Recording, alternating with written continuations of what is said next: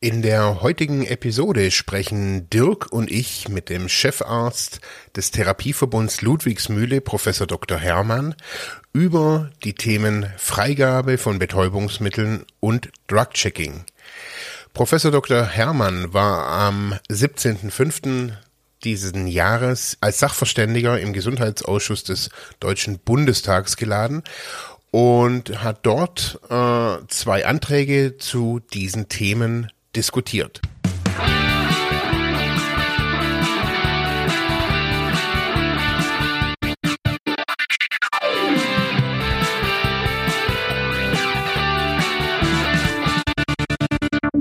Ja, herzlich willkommen bei Freiheit ohne Druck. Wir sind wieder live und äh, bei mir äh, ist mein Co-Host Marc Hasselbach. Hallo Marc. Hallo, hallo, hallo. ja, und zusätzlich heute ist dabei unser Chefarzt im Therapieverbund Ludwigsmühle, Professor Derek Herrmann. Hallo, Derek. Hallo. Ja, und das hat natürlich einen ganz bestimmten Grund. Heute ist unser erster After-Work-Talk, so haben wir das jetzt mal genannt auch. Wir haben ja schon ein paar Livestreams abends auch gemacht, einmal jetzt auch mittags. Versuchen das jetzt so in Zukunft so ein bisschen ja, in Kanälen und Bereichen einzuteilen. Wie gesagt, heute hoffentlich äh, können wir euch, ihr als ZuschauerInnen abholen, dass ihr gerade nach Hause gekommen seid und vielleicht noch eine kleine Stunde mit uns verbringt. Und heute zum Thema Drogenpolitik. Denn, und das ist auch der Grund, warum der Derek heute bei uns ist, äh, denn es hat am letzten Montag, äh, heute ist Mittwoch, der 19.05., am letzten Montag, dem 17.05.21, hat ein, äh, eine Sachverständigenanhörung im Deutschen Bundestag stattgefunden, dort im Gesundheitsausschuss. Und ausschlaggebend dafür war ein, beziehungsweise zwei Anträge der Partei Die Linke. Diese beiden Anträge haben sich grob auf vier Themenfelder erstreckt. Äh, das waren vor allem einerseits äh, der Eigengebrauch von illegalen Substanzen, also Eigen, Eigengebrauchs- oder Eigengebrauchsgrenzen, dann auch den Eigenanbau von Cannabis, das fällt ja auch so ein bisschen darunter. Dann das Thema Truck-Checking und auch das Thema Drogenkonsumräume. Das heißt eigentlich so ein, ja, ein Feld querbeet durch Drogenpolitik, die ja vor allem mit illegalen Substanzen in Deutschland zusammenhängt. Naja, und Derek Herrmann war als Einzeldachverständiger geladen und hat da eine sehr ausführliche Stellungnahme zu abgegeben. Und heute wollen wir ähm, zuerst darüber ein bisschen diskutieren, über ja diese Themen, also eine kleine Zusammenfassung machen. Dann gehen wir etwas tiefer nochmal in die verschiedenen Themen rein, also gucken uns diese verschiedenen vier Themenfelder nochmal an. Äh, nehmen gerne eure Fragen und äh, auch eure Kommentare mit rein, wenn ihr das hier gerade anschaut und äh, ja, kommentiert das, argumentiert gerne mit uns, diskutiert mit uns und würden dann am Ende nochmal so einen kleinen Abschluss machen und auch nochmal fragen, wie es denn war am Montag. Aber jetzt, Derek, ähm, sag mal, wenn du so grob über diese Felder schaust, über diese Anträge, was ist denn deine Einschätzung dazu? Genau, vielleicht fasse ich nochmal erst so ein bisschen zusammen, was denn im Antrag genau drin stand. Es war also ein Antrag von der Fraktion von Die Linke und ähm, der erste Teil des Antrages betraf den, den quasi den Besitz geringer Mengen Drogen zum Eigenverbrauch. Und ähm, da gibt es ja schon lange die Forderung, dass es bundeseinheitlich geregelt werden soll, welche kleinen Drogenmengen nicht zu einer Strafverfolgung führen, also welche Mengen man besitzen darf, ohne dass man angeklagt wird. Und die Linke hat quasi beantragt, diese Menge auf drei Gramm für die Drogen Heroin, Kokain, Speed, MDMA in Pulverform Methamphetamin, also Crystal Meth und Crack vorzulegen. Drei Gramm ist jetzt ähm, eine relativ klar definierte Menge. Es geht da jetzt nicht um den reinen Wirkstoffgehalt, sondern viele Drogen, gerade jetzt, wenn man Heroin nimmt, sind ja gestreckt. Da ist der Wirkstoffanteil im Bereich zwischen 10 und 25 Prozent oft. Ähm, das wird nicht berücksichtigt, sondern es geht darum, was die Polizei quasi findet. Drei Gramm ist da die Grenze. Für ähm, andere Drogen, also für Ecstasy, wurden dann außer drei Gramm, wenn es Pulver ist, wurden zehn Pillen festgelegt, beziehungsweise vorgeschlagen. Bei ähm, Magic Mushrooms 15 Gramm, Und LSD wurde beantragt, soll grundsätzlich keine geringe Menge, ähm, da soll keine geringe Menge definiert werden, sondern das soll einfach komplett freigegeben werden. Das war der Bereich, was die Drogenmengen angeht. Die anderen Themen hast du schon genannt. Ähm, Cannabis für den Eigengebrauch soll erlaubt werden, ähm, wenn man drei, drei, maximal drei Pflanzen anbaut. Ähm, es soll auch äh, erlaubt werden, das haben die Linken beantragt, dass ähm, es genossenschaftliche Anbaugesellschaften geben kann, die sind sonst bekannt als Cannabis-Clubs, ähm, über die dann eben Mitglieder Cannabis beziehen können. Drug-Checking ist ähm, eine Form, wo Konsumenten kleine Mengen Drogen abgeben können, die dann analysiert werden, ob da irgendwelche giftigen Zusatzstoffe mit drin sind oder um überhaupt festzustellen, welche Droge das ist und auch so ein bisschen was über die Konzentration zu wissen. Da ist der Hintergrund der, dass es in einigen Ländern manchmal hochdosierte Ecstasy-Tabletten gegeben hat, an denen einzelne, meist junge Erwachsene dann gestorben sind. Wenn die die Gelegenheit gehabt hätten, das rauszufinden, hätten sie natürlich die Dosis anpassen können, vielleicht nur eine halbe Tablette nehmen können, wären sie nicht gestorben. Das war ist der dritte Punkt. Und der vierte Punkt sind Drogenkonsumräume. Drogenkonsumräume richten sich vor allen Dingen an Schwerstabhängige, meistens Heroinabhängige, die Drogen intravenös konsumieren. Und ähm, wenn sie in Drogenkonsumräumen sind, sind die hygienischen Zustände günstiger. Außerdem liegen dann die benutzten Spritzen nicht irgendwo in der Gegend rum, sondern werden fachmännisch entsorgt. Und im Prinzip kann man sagen, das sind weitestgehend oder viele dieser Forderungen sind Forderungen, die es schon lange gibt und die jetzt eben einfach nochmal diskutiert worden sind. Ja. Ja, so hört sich so ein bisschen an, aber ähm, es zeigt ja auch, ja, äh, ob dass, dass es diese, diese Forderungen schon lange gibt oder diese, diese Themen schon so lange diskutiert werden, dass sich ja scheinbar da auch wirklich nichts tut. Und ähm, ja, ist interessant, dass jetzt so kurz vor Ablauf jetzt ja auch der Legislatur im Bundestag das jetzt nochmal auch ähm, aus Tablett kommt. Äh, und ja, finde ich auch, auch für die Wahl auch nochmal äh, recht wichtig. So kann, kann man sich ja nochmal positionieren. Aber wenn, wenn du jetzt über diese verschiedenen Punkte drüber geschaut hast, was war denn so dein Urteil als Sachverständiger? Genau, das fasse ich jetzt einfach mal kurz zusammen. Also im Prinzip ist es so, dass ich zustimme, dass es sinnvoll ist, geringe Drogenmengen festzulegen, ähm, die dann quasi nicht strafverfolgt werden, einfach um die Polizei und die Gerichte zu entlasten, ähm, wenn die sich eben einfach ähm, die ganze Zeit mit diesen geringen Mengen beschäftigen müssen, dann ähm, fehlt natürlich, fehlen die Ressourcen, um quasi die, die Großdealer, ähm, die wirklich sehr kriminell sind oft und dann teilweise auch mit ja, gewalttätigen Methoden ähm, Drogen verkaufen, die wirklich zu verfolgen. Und deswegen glaube ich, ist es so, dass ähm, es gut wäre, diese geringen Drogenmengen festzulegen. Das hat ja auch das Bundesverfassungsgericht schon 1994 gefordert, ist also schon lange eigentlich ein Thema. Ich würde auch zu den anderen Punkten eine Zustimmung geben. Grob gesagt, dass Drug-Checking und Drogenkonsumräume sind einfach ganz klare präventive ähm, Maßnahmen, die quasi die Risiken von Drogenkonsum deutlich reduzieren können. Und der dritte Punkt mit dem Eigenanbau und dem genossenschaftlichen Anbau von Cannabis, dem würde ich grundsätzlich auch zustimmen. Es gibt allerdings auch ein paar Kritikpunkte, die ich da habe. Ähm, der Antrag von den Linken, die, der bezieht sich in Bezug auf die Festlegung geringer Drogenmenge auf das, ähm, auf die Dekriminalisierungsansätze in Portugal. Das hat man in Portugal schon vor mehr als zehn Jahren ähm, quasi gemacht, dass man geringe Drogenmengen festgelegt hat. Allerdings ist es so, dass Portugal jetzt nicht einfach gesagt hat, damit sind diese Drogen völlig freigegeben, sondern man hat quasi ähm, die, den Besitz dieser geringen Drogenmengen aus dem Strafrecht rausgenommen und dann eben in das Ordnungsrecht reingetan. Das bedeutet, dass es also immer noch Maßnahmen gibt, wenn man mit kleinen, geringen Drogenmengen erwischt wird.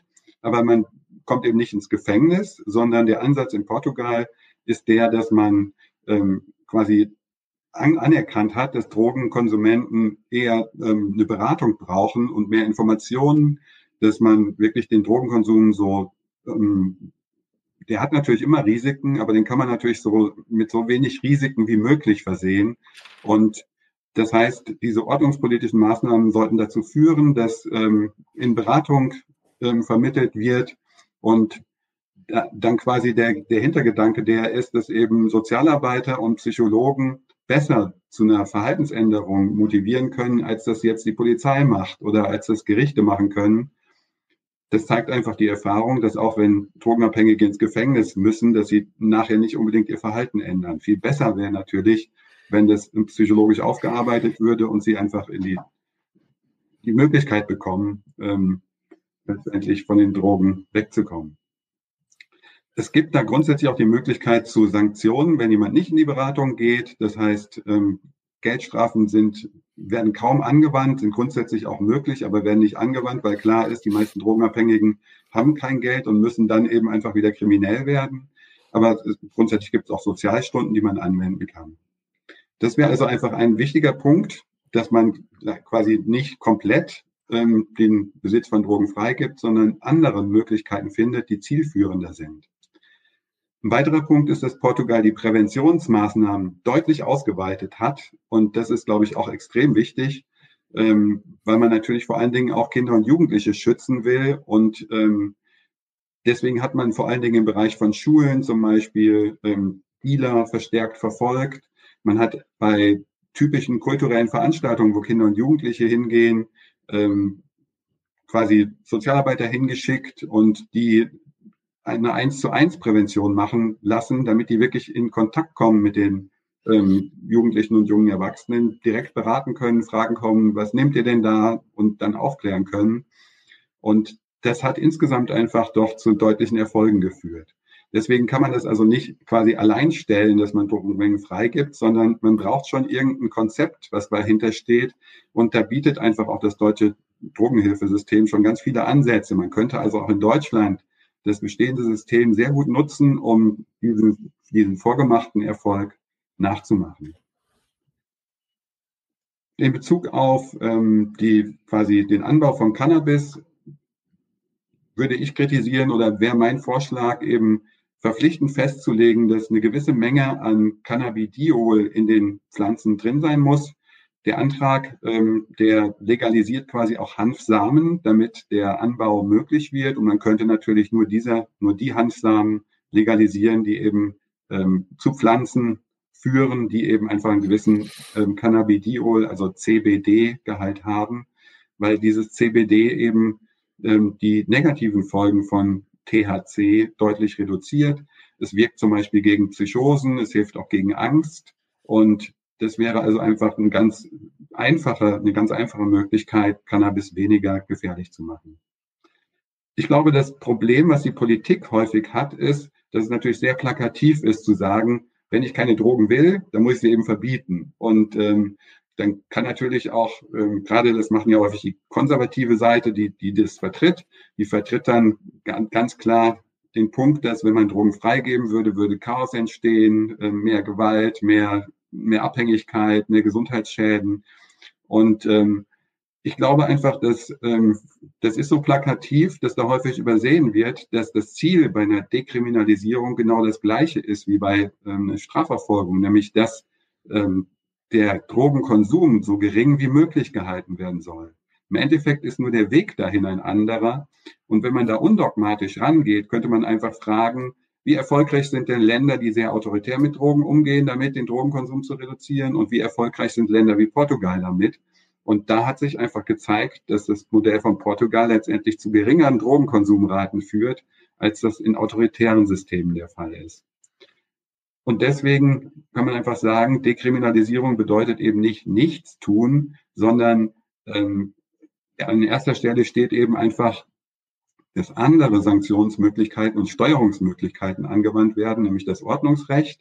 Und man muss auch immer noch betonen, ähm, die Freigabe von geringen Mengen beinhaltet gleichzeitig auch, dass große, größere Mengen immer noch dem Strafrecht unterliegen. Und die bedeutet auch, dass der Handel mit Drogen auch weiterhin dem Strafrecht unterliegt. Das heißt, eigentlich ist es ein kleiner Schritt. Ich glaube, in der Bevölkerung ist der Unterschied zwischen Strafrecht und ähm, Ordnungsrecht mit Bußgeldern auch gar nicht so besonders stark in der Wahrnehmung. Also es gibt einfach genug Menschen, die, wenn sie mit, dem Auto zu schnell fahren und ähm, eine Strafe zahlen, Bußgeld zahlen müssen, die das eben einfach auch als Strafe empfinden und deswegen auch ihr Verhalten ändern, zumindest vielleicht noch für eine gewisse Zeit. Also ich denke, es ist ein machtvoll, dieses Instrument ist machtvoll genug, um im Endeffekt diesen kleinen Schritt zu gehen. Wichtig ist eben einfach, glaube ich auch, wirklich gerade ähm, Jugendliche und junge Erwachsene im Blick zu haben, weil völlig klar ist, dass die durch Drogenkonsum stärker beeinträchtigt werden, auch in ihrer Entwicklung, auch weil das Gehirn eben einfach in der Entwicklung noch nicht abgeschlossen ist, wenn man volljährig wird. Deswegen muss man eben wirklich Präventionsmaßnahmen deutlich verstärken. Und da ist quasi auch, wäre mein Vorwurf einfach an die Politik, diese Präventionsmaßnahmen sind in den letzten Jahren, ähm, obwohl eben einfach ähm, auch konservative Politiker an der Regierung waren, deutlich vernachlässigt worden. Es gibt also klare Forderungen von der Weltgesundheitsorganisation, wie man denn Präventionsmaßnahmen ähm, gestalten kann, wie man denn auch über Präventionsmaßnahmen den Konsum von legalen und illegalen Drogen einschränken kann. Das wird in, der, in Deutschland wirklich nur ganz unzureichend umgesetzt. Das Gleiche gilt eigentlich auch für den Jugendschutz. Also das ist eigentlich ein Desaster. Und ähm, ich glaube, das ist doch irgendwo ein bisschen ja, nicht ganz ausgegoren, auf der einen Seite so zu tun, ähm, als wäre bei den legalen Drogen alles in Ordnung, aber gleichzeitig oder immer zu betonen, dass der Jugendschutz so wichtig ist, aber dann eben letztendlich nichts zu tun. Hm. Wow, das war ja schon, ja, eigentlich schon die komplette Stellungnahme ja schon fast. Erstmal herzlichen Dank, dass du uns da jetzt nochmal mitgenommen hast. Ähm, und äh, ja, ich habe jetzt schon ganz viele Ansätze, wo man, glaube ich, auch weiter diskutieren könnte. Ähm, ja, wo, wollen wir die einzelnen Themen mal so ein bisschen auseinandernehmen und das nochmal näher anschauen? Gerne. Wo sollten wir denn als erstes einsteigen? Also, wo lohnt es sich? Ich glaube, so Eigenbedarf wäre schon mega interessant, wenn das mit Cannabis auch Anbau irgendwie zusammenhängt. Genau, damit können wir gerne einsteigen. Ähm, Im Prinzip ist ja gibt es ja eben einfach auch eine Reihe von Parteien, die den Konsum von Cannabis legalisieren wollen, die also auch einen Erwerb von Cannabis legalisieren wollen. Der Vorteil, der grundsätzliche Vorteil ist natürlich der, dass ähm, Cannabis im Moment über den Schwarzmarkt bezogen wird, also völlig vorbei an irgendwelchen Möglichkeiten der Steuerung und dieses das Geld, was durch ähm, Cannabisverkauf verdient wird, landet in kriminellen Quellen. Ähm, das ist einfach was, das ist, ist sind hohe Beträge. Damit wird alles mögliche andere gekauft, Waffen, ähm, letztendlich Kriminalität gefördert. Das ist was, was ähm, in einem freiheitlich-demokratischen Staat einfach extrem schädlich ist. Und ähm, wenn man sich dann gleichzeitig anschaut, dass Cannabis eben einfach ja doch, ähm, oft wird es als weiche Droge bezeichnet, dass die gesundheitlichen Risiken von Cannabis begrenzt sind, gerade auch im Vergleich zu den legalen Drogen, oder was heißt Drogen zu, zu Alkohol und Tabak, ist es einfach ein Ansatz, der, glaube ich, sehr, sehr sinnvoll und gut ist. Ja, aber ähm, Cannabis ist kein Brokkoli, hat, hat die Drogenbeauftragte Daniela Ludwig gesagt. Ähm, ja, aber tatsächlich, wir, wir hatten ja auch schon mal eine, eine längere Folge, ist jetzt auch schon, boah, ist jetzt schon zwei Jahre her, dass wir, glaube ich, äh, Anfang Januar 2019 mhm. uns mal ausführlich über Cannabis ausgetauscht haben. Ähm, Genau, aber was ich mega interessant finde, und da habe ich jetzt auch sehr viel jetzt auch nochmal gelernt, das wusste ich nicht, also diese Wechselwirkung zwischen CBD und dem THC, dass du vielleicht darüber nochmal eingehst, weil das ist ja so ein, ist ja vielleicht auch so ein Kernpunkt und äh, ja, wo man hingehen könnte, wenn man sagt, man, ich will auch so ein, ja, einen kontrollierten Markt an der Stelle auch haben. Genau, und im Prinzip, glaube ich, ist es da wichtig, einfach die, auch die Forschungsergebnisse der letzten 10, 15 Jahre mit zu berücksichtigen. Also ähm, der, der quasi der ähm, häufigste Inhaltsstoff in Cannabis ist THC und der zweit, ähm, die zweithöchste Konzentration wird bei CBD erreicht. Cannabidiol ähm, ist eine Substanz, die macht nicht high, sondern hat eben einfach ähm, trotzdem eine gewisse Wirkung, hat positive Wirkung auf die Gesundheit. Ähm, und zwar ist es so, dass es da mittlerweile gute Studien zu gibt, dass CBD gegen Psychosen hilft. Also quasi das, das Hauptproblem, das hauptgesundheitliche Problem von Cannabis ist, dass es das Auftreten von Psychosen fördern kann. Zwar nicht in dem Maß, wie man das noch vor 20 Jahren gedacht hat, aber auch wenn man gut ähm, kontrollierte Studien macht, ist das Risiko immer noch erhöht. Und deswegen wäre es natürlich sinnvoll, eben quasi das, das Gegenmittel gleich mit zu konsumieren. Und dadurch könnte man erwarten, dass eben wirklich die ähm, Risiken von Cannabis nachlassen. Psychosen an sich, die durch Cannabis auftreten, treten vor allen Dingen dann auf, wenn es eine Prädisposition für Psychosen gibt. Auch das ist mittlerweile gut untersucht. Es gibt quasi eine genetische Veranlagung dazu, durch Cannabis Psychosen zu entwickeln. Und ähm, das heißt, es kann letztendlich nicht jeden treffen. Allerdings ist es so, dass ähm, man im Prinzip genetische Analysen vorher machen müsste. Das ist im Moment noch nicht so, dass man die auf dem Markt hat. Ähm, wenn man natürlich Cannabis legalisiert, könnte sowas auch durchaus ähm, irgendwann interessant werden, wenn man wissen will, bin ich besonders gefährdet und könnte seinen Konsum eventuell anpassen. Weil auch klar ist, dass ähm, das Auftreten von Psychosen mit der, von der Dosis abhängt von Cannabis. Wer also selten konsumiert, hat ein deutlich geringeres Risiko, als wer täglich oder in hohen Dosen Cannabis konsumiert. Also wir hatten ja auch schon mal drüber gesprochen, dass diese Prädisposition ähm, dass das auch so, so eine Art, äh, ja, auch Wechselwirkung sein kann. Also, dass dann durch diese Prädisposition auch so eine Affinität äh, zum Cannabiskonsum auch entstehen kann und dadurch dann wiederum auch die, die, natürlich auch die Psychose dann ausgelöst wird. Also, dass diejenigen, die schon diese Prädisposition haben, einfach darauf einfach auch besser reagieren. Genau, und andere es eher sein lassen. Es ist eine beidseitige Wechselwirkung. Das heißt, zum einen ist es eben einfach so, dass Cannabis Psychosen verursachen kann und umgekehrt ist es so, wer eine genetische Disposition hat für Psychosen, der konsumiert mehr und lieber Cannabis. Es hat mehr positive Wirkungen als bei anderen Personen. Und deshalb oder das führt dazu, dass eben besonders diejenigen, die ein Risiko haben für Psychosen, ähm, besonders gerne Cannabis konsumieren. Hm. Ein weiterer darf ich hier ganz kurz was fragen? Also so ähm, vielleicht ganz kurz zum, zum Cannabis. So, ähm, was ich da nicht so verstehe, ist, äh, wieso wird es? Also es gibt Millionen Leute weltweit, die das konsumieren.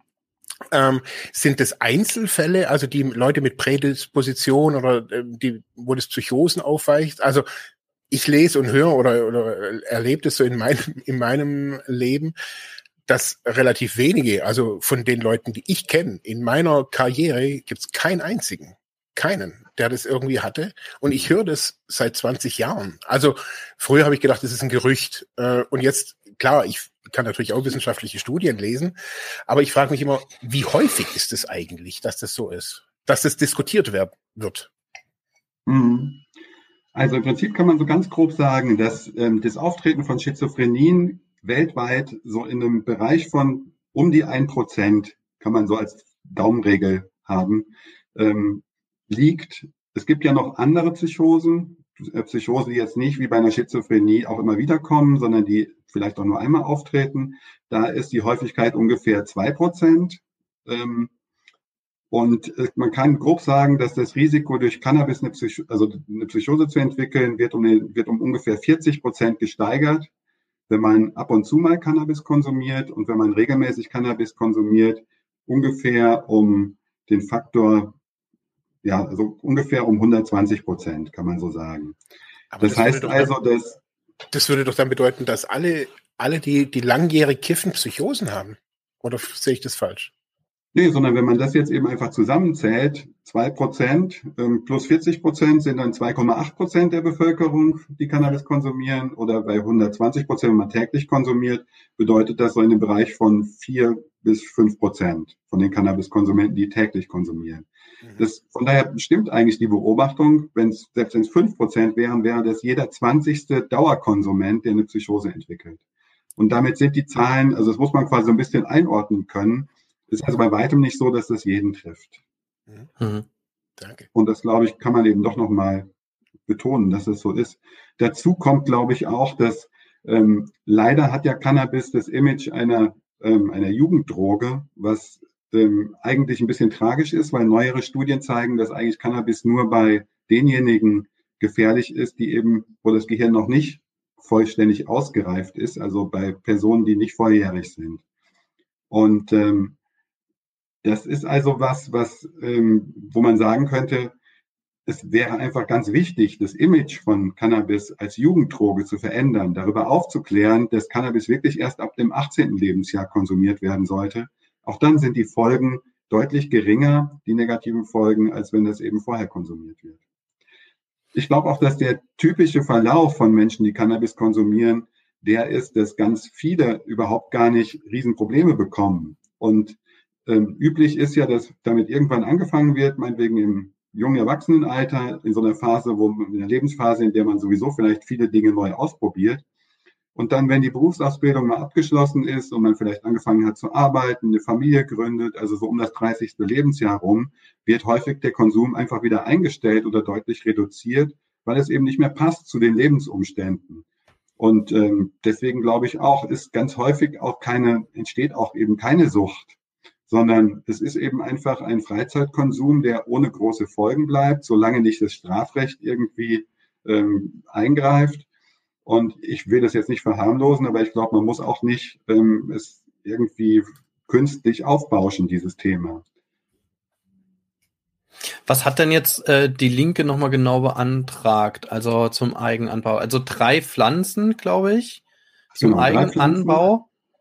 Und dann hast du gesagt, das, das, ist, das ist ja okay. Also bist du drei Pflanzen im Eigenanbau auch, auch genossenschaftlich. Kannst du dazu noch ein bisschen was sagen?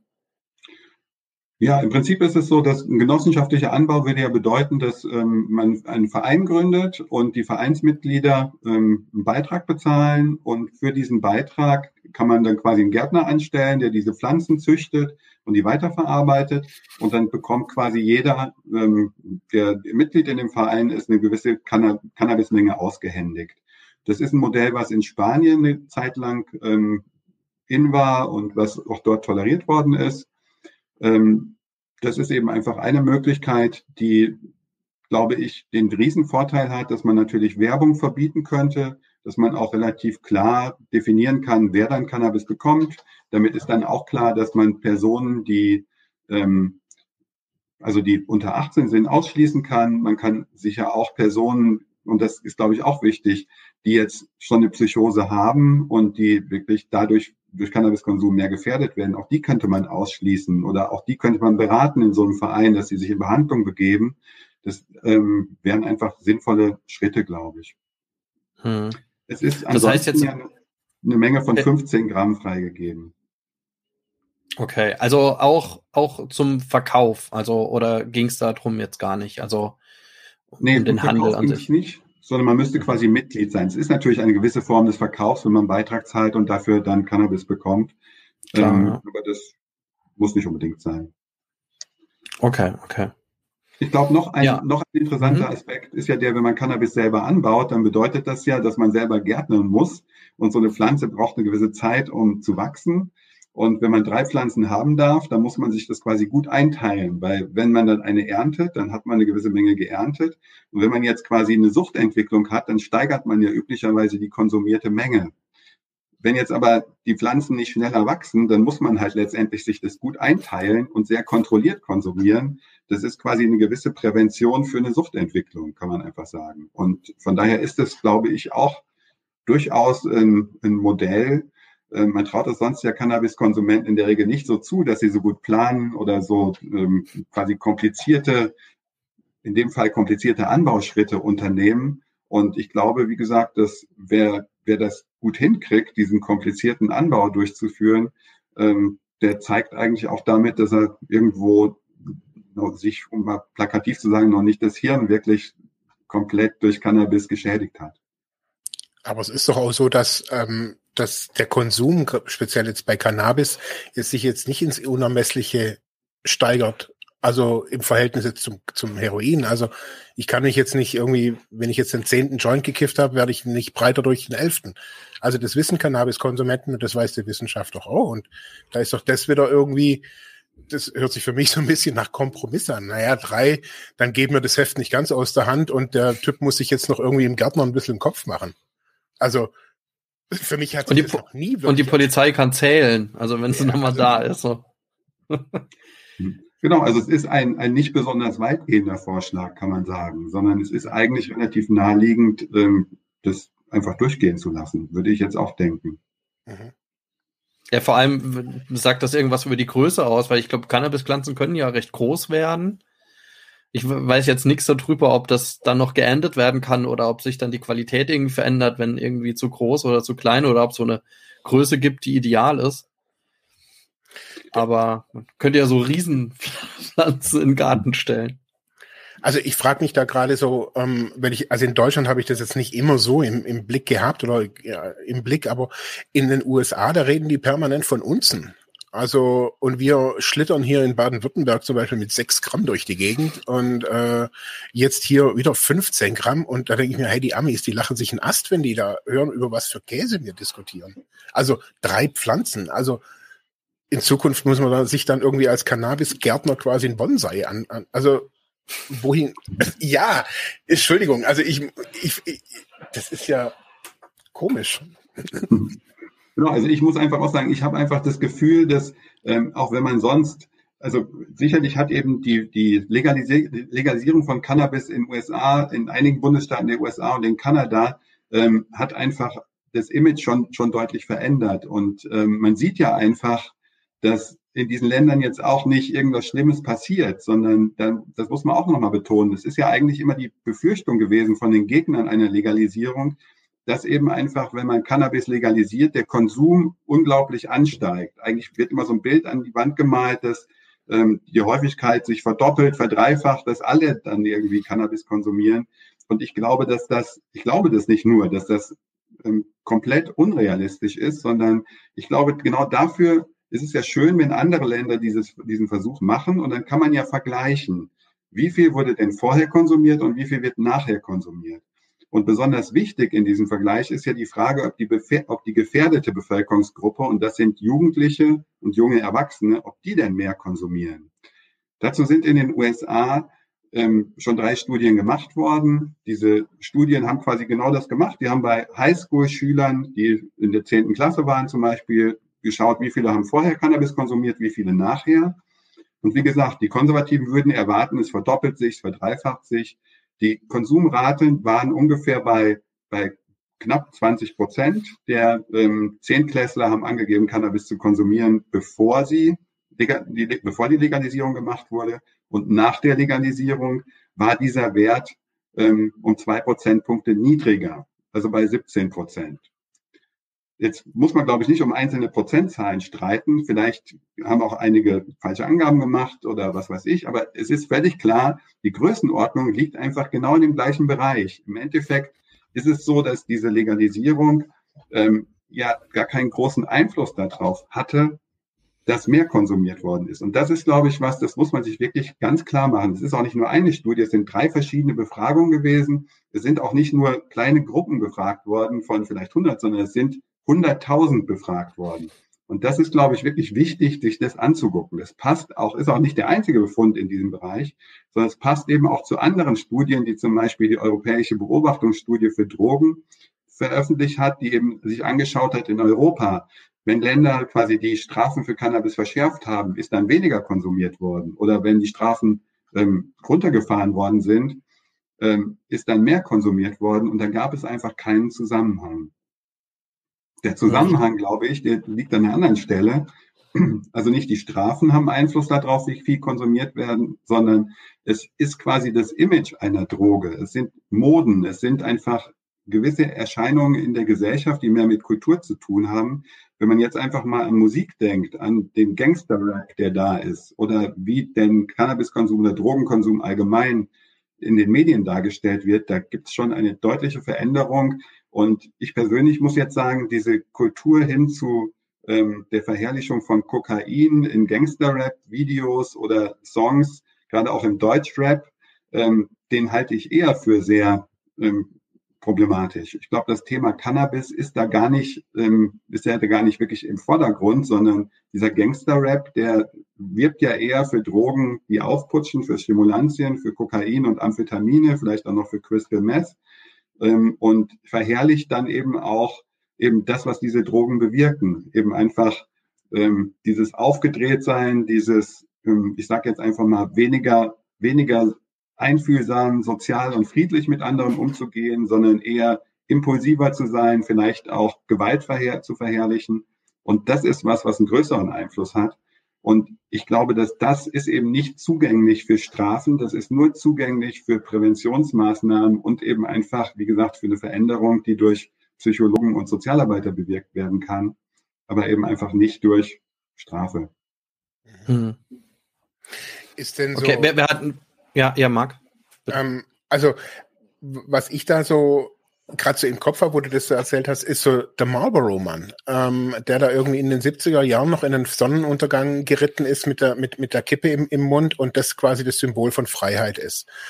Und was ich so jetzt hier in dieser, jetzt nicht in unserer, sondern allgemein in dieser Diskussion immer wieder so erlebe oder was mir fehlt, muss ich glaube ich eher sagen, ist so die, die Diskussion um Kompetenzen in diesem in diesem Feld. Also auch das, Poli äh, das, Port das Modell in Portugal. Also als ich mir das so ein bisschen oberflächlich durchgelesen habe, da habe ich gemerkt, da ist halt so, ja, ich meine, oben drüber steht für mich da so Therapie statt Strafe. Ähm, also da wird dann jeder quasi genötigt, sich zum Sozialarbeiter zu begeben. Ähm, aber nirgendwo kommt so, also wir hatten es in, in verschiedenen Folgen immer wieder mit Risikokompetenz, Konsumkompetenz, also so, wo wird denn an der Stelle genau bei so einer Legalisierungs- oder Dekriminalisierungsdebatte mal sowas diskutiert? Also jetzt auch vielleicht für, für, für dich als, als, äh, als Wissenschaftler oder als, als Experten zu sagen, wir müssen, wir wissen ja, warum Menschen konsumieren. Also warum auch immer. Aber um da anzusetzen, zu sagen, okay, es ist ein kulturelles Problem, mit Strafen funktioniert's nicht, dann geht's doch eher darum, Kompetenzen auszubilden. Also als logischen Schluss anstatt permanent alles zu, zu, zu, zu reglementieren zu wollen, Kompromisse einzugehen und nach zehn Jahren wieder festzustellen, es fehlt halt immer noch an Kompetenz. Genau, da würde ich auch völlig zustimmen. Und das ist eben das, was, ähm, was glaube ich auch, auch Portugal einfach gemacht hat. Also letztendlich wirklich Kompetenzen vermitteln ist ja was, was man, was Teil der Prävention ist. Und wie gesagt, das finde ich, ähm, dass da, da gäbe es noch so viel zu tun in Deutschland. Und deswegen glaube ich auch, dass es deutlich sinnvoller wäre, auch die finanziellen Ressourcen, die im Moment in die Polizei gesteckt werden und in die Gerichte und in die Gefängnisse letztendlich, wenn man die nutzen könnte, um eben bessere Präventionsangebote zu machen, die zielgerichteter sind. Und da hat Portugal eben einfach auch quasi schon rausgefunden, dass so große Medienkampagnen, die nutzen kaum was, sondern man muss andere Formen finden, wo man gerade Risikojugendliche und junge Erwachsene direkt ansprechen kann. Und das ist, glaube ich, ein Weg, der wirklich besser wäre und denen dann eben einfach genau diese Kompetenzen vermitteln könnte. Ähm, das ist jetzt quasi in diesem Antrag ähm, von den Linken kein Teil, aber ähm, es ist, glaube ich, einfach, genau das ist eben einfach, schwingt damit. Das deutsche Suchthilfesystem ist nämlich eigentlich gar nicht so schlecht aufgestellt. Es müsste nur ein bisschen besser koordiniert sein und es müsste eben einfach das, was an finanziellen Ressourcen da rausgespart worden ist in den letzten 20 Jahren, einfach wieder reingesteckt werden. Und dann glaube ich, spielt das eine viel größere Rolle. Also eine Frage von, wie ist das Image von, von Drogenkonsum? Wird das verherrlicht? Ähm, ist das was, was in manchen ähm, quasi Risikogruppen ähm, fast schon die Normalität ist? Und da glaube ich, müsste man gezielter ansetzen, um was bewirken zu können. Hm. Ja, also genau da könnte ich jetzt noch mal ansetzen, weil da, da hätte ich jetzt irgendwie so einen kritischen Einwand. Also wir haben ja schon unsere äh, unsere Folge zu den 13 Fragen gemacht, äh, diese ZDF-Sendung oder die die, Ando die Sendung, die im ZDF Neo, glaube ich, gelaufen ist. Ähm, und ähm, da im letzten Jahr genau diese Frage irgendwie auch äh, in den Raum gestellt hat. Ne? Also führt jetzt vor allem war da tatsächlich der der Rap oder die Hip-Hop-Szene äh, im Fokus, weil sie nun mal, ich lehne mich jetzt vielleicht ein bisschen aus dem Fenster, aber ich glaube mittlerweile eine oder die größte Musikszene auch in Deutschland ist oder auch weltweit. Also ähm, und ähm, also auf jeden Fall äh, in, in ganz großem Umfang natürlich gehört wird und natürlich darüber natürlich ein Riesenverbreitungsmedium ist. Auf der anderen Seite, klar, ist jetzt kulturell äh, war jetzt Hip-Hop nie ähm, das Feld, in dem sehr, ja, der sehr pädagogisch um die Ecke kam. Selbst die ersten Ansätze der Fanta 4 äh, waren damals, und so alt bin ich leider schon, äh, waren ja auch äh, tatsächlich nicht wirklich ähm, ja, genderneutral oder äh, oder äh, gendergerecht oder politisch korrekt oder ne, also das heißt, ähm, Hip-Hop spielt ähm, ähnlich wie Punk, glaube ich auch, einfach auch mit Illegalität und äh, diesen Räumlichkeiten und die Analogie, die wir damals im Video hatten, war die, die Party-Mallorca-Szene, die natürlich die Sauferei glorifiziert und es zigtausend Sauflieder gibt bis hin in den Schlagerbereich. Ähm, also ich weiß nicht, ob der kulturelle Ansatz da so zieht, aber ich sehe tatsächlich ja, es gibt natürlich auch Gefahren, die dadurch ähm, glorifiziert werden, wo gerade Jugendliche sich irgendwie auch dran orientieren so ein bisschen. Und gerade äh, da gab es schon einige Skandale, wo ähm, ich weiß gar nicht mehr, welche Drogen auch noch mal von einigen einigen Rappern irgendwie glorifiziert wurden, die selbst auch genommen haben. Ich weiß nicht, es, war war nicht Kokain, es war irgendwas anderes. Ähm, ähm, ja, ich, ist auch egal. Also wir müssen das ja jetzt noch nicht ausbreiten, aber, aber ich glaube, äh, ja, ähm, Prävention ist da ein wichtiges Thema. Vielleicht können wir da nachher im Anschluss nochmal drauf gehen, weil ich glaube, tatsächlich Prävention haben wir auch in Deutschland einiges zu tun, äh, gerade im illegalen Bereich. Der größte Teil der Präventionsarbeit bezieht sich oder, oder auch der Kampagnen äh, wo auch viel rein, Geld reingesteckt wird, bezieht sich tatsächlich auf Alkohol. Ich denke, das kommt politisch auch nicht von ungefähr.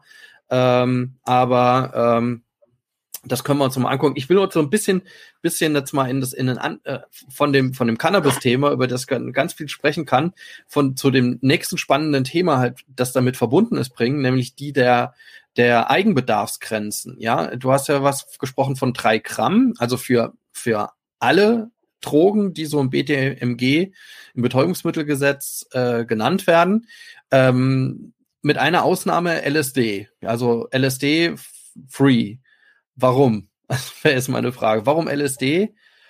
Und ähm, wieso sollte das frei sein?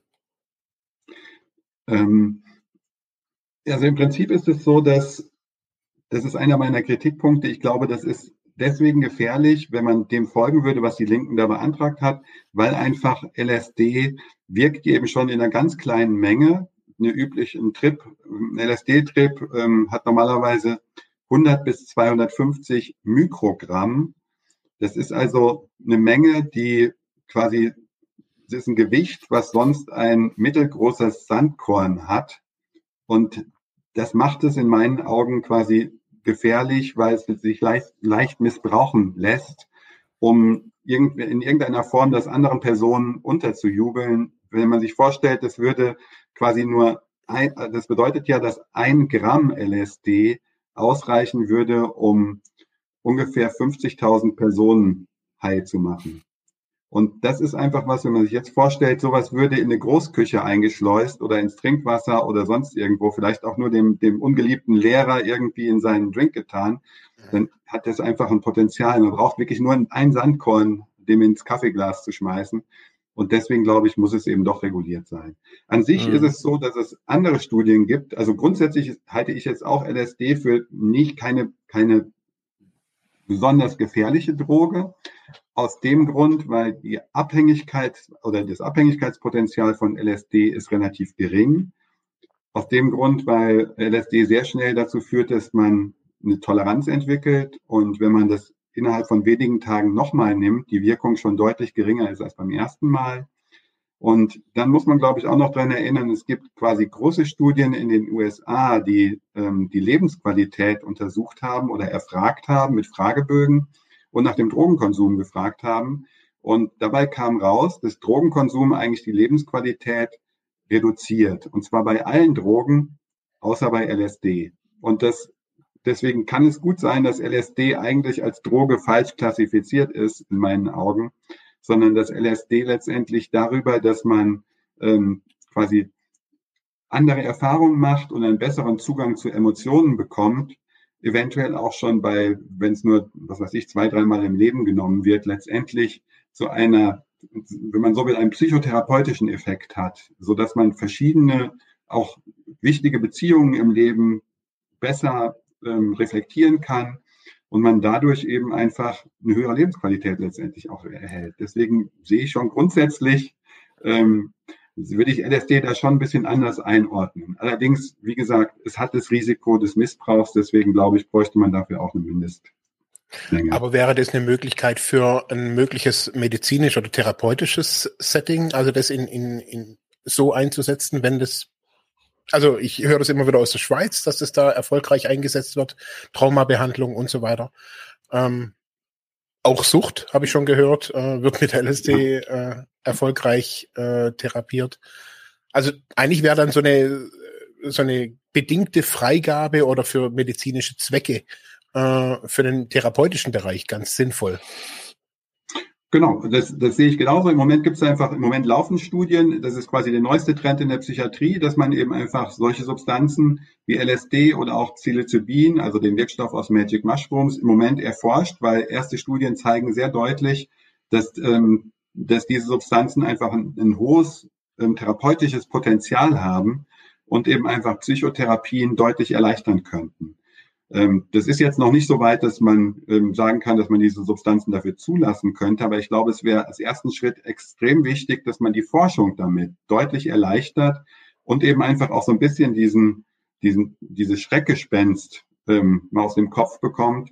Ähm, weil es eben wirklich so ist, dass die Erfahrung, gerade auch in der Schweiz, wo es noch einigen Therapeuten erlaubt ist, mit LSD Psychotherapie zu machen, da sind die Erfahrungen einfach sehr, sehr gut, muss man sagen. Und es wäre, ist einfach schade, wenn man dieses Instrument, ähm, was wirklich man medizinisch und psychotherapeutisch einsetzen kann, wenn man dieser Möglichkeit beraubt wird.